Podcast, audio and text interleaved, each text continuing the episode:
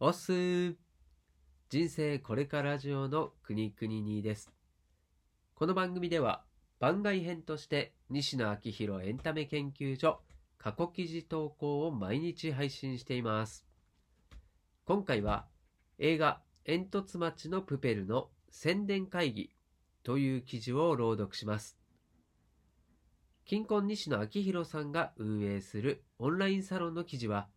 過去1年以前のものは基本シェア OK となっています。記事の振り返りやオンラインサロンではどんな記事が毎日投稿されているのか気になっている方に向けて配信をしています。では、2020年3月3日、投稿記事を朗読させていただきます。どうぞ最後までお付き合いください。さて、昨日は映画煙突町のプペルの宣伝会議がありました。前売り券は一度する枚数によって1枚あたりの単価が変わるらしく、過去、たくさんすればするほど安くなるよ。スタッフさんから1万枚と3万枚と10万枚の3択がありますと言われたので、10万枚の1択の間違いでしょうお返事しました。死にました。極端な話、前売り券が1枚も売れなければ1億5000万円の損失です。お肉そ頑張ります。昨日の会議では先日このサロンに投稿させていただいた映画の台本プラスペアチケットの提案をさせていただきました。案の定、映画公開前に台本を販売するのはという声が上がりました。が、台本を買うような人はかなりのコアファンで、コアファンは映画館に足を運ぶことを決めているという説明をすかさず差し込み、乗り切りました。いかなる場面でも飛んでくる指摘を想定し、その返しを準備しておくというのはとても大切です。そしてそこからさらに攻め込む西野。なんと、映画公開直前に映画煙突町のプペルの台本をネットで無料公開しませんか？と提案します。かっこ、このことは絶対に内緒だよ。さすがにどよめく会議室。いくらなんでも、という声が各地で上がります。しかし、考えてみてください。小説の映画化なんて、まさにそれ。かっこ、映画公開前の台本公開じゃないですか。そして、映画化される小説は、映画公開までに多くの人に手渡っていればいるほどいい、かっこ集客につながるとされています。徹底的にネタバレをさせて、これがどう映像化されるんだろうという興味でお客さんを釣っています。理屈で言うと、それと全く一緒なんですが、どういうわけか、アニメーションとなると、ネタバレしたら来てもらえないという声が上がります。ただ、ネタバレを恐れるのであれば、舞台、煙突町のプペルはやっちゃダメだし、5月から全国各地を巡業する映画煙突町のプペルの V コンテ上映会なんて絶対にやっちゃダメです。そこで V コンテのネタバレは OK としているのに、台本のネタバレはちょっとというのは整合性が取れていません。みんながブレーキを踏んでいる理由が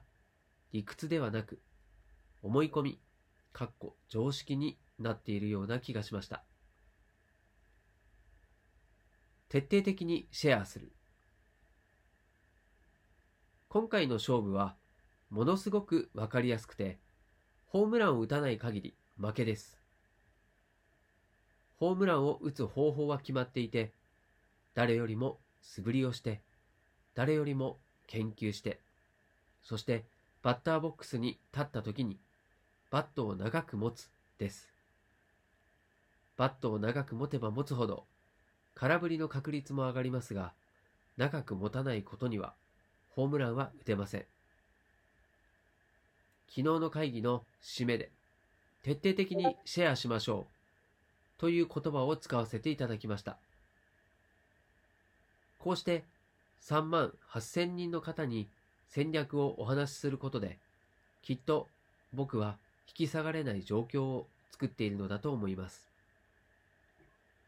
責任の所在を明らかにすることで、自分のケツを叩いているのだと思います。結構怖いですが、重くそ頑張ります。余談ですが、声優さんにお配りする台本には、小栗旬001、山田孝之002といった感じで、それぞれ番号が振られています。誤って世に出回ってしまった台本が誰のものなのかを明らかにするためです。昨日スタッフさんから古典会場でお客さんに販売する台本にも1番から1000番までそれぞれ番号を振ったら面白いかもしれませんねと提案されて即採用しましたスタッフ感がより強まって最高ですねこんな感じで試行錯誤微調整を繰り返しながら映画煙突町のプペルの制作を進めております。こんなのどう？こういう形でなら協力できるよ。というのであれば、コメント欄までじゃんじゃん送ってきてください。メガヒットさせて、明るいニュースを作るぞおう現場からは以上です。はい、ということで今回の朗読は以上となります。まあ、感想としてはですね、うん。やっぱりね、このみんながブレーキを踏んでいる理由が理屈ではなく思い込み、かっこ常識ということは本当に至るところにあって、まあ、この言葉が一番引っかかりましたね、心に。うんまあ、自分もまさにこの思い込み、常識っていうもんにね、どっぷり使っていた人間で、まあ、学校で勉強するのは大学を卒業して会社に就職するためだと思っていたし、サラリーマンとして働くことが正しいし、その道しかもう自分には見えてなかったですね。うんまあ、お金とは何なのかっていうこととか、自分らしく生きることは何なのかとか、自分で考えるということをしないで、大人に言われたことを鵜呑みにして、深く考えず、だらだら生きてきたと、今は本当に思います。まあね、これを後悔してたり、過去のことをね、どうこう言ったってしょうがないと思います。まあ、なので、まあ、これをね、今は常識が通用しなくなってきた現代、なぜそうなのかっていうふうに、まあ、自分はどうしたいのか、世の中はどこに向かっていってどうなるのか、まあ、そんなことを知れば知るほど、考えれば考えるほど、世界は違って見えてくるんだなっていうことも知ったし、まあ、今までがこうだったからという話ではなくて、これからのことを話していくべきで、そのためには常識すら変えていかなければいけないということも出てくると思うので、勇気ある行動を応援したり、協力したり、そして自分自身でもできる人になりたいなというふうに感じました。はい、今回も最後までお付き合いいただきましてありがとうございます。こちらの記事が朗読がたくさんの人に届くようにシェアしていただけるとなまら嬉しいです。ではまた明日この場所このお時間でお会いしましょう。お届けはくにくににでした。したっけね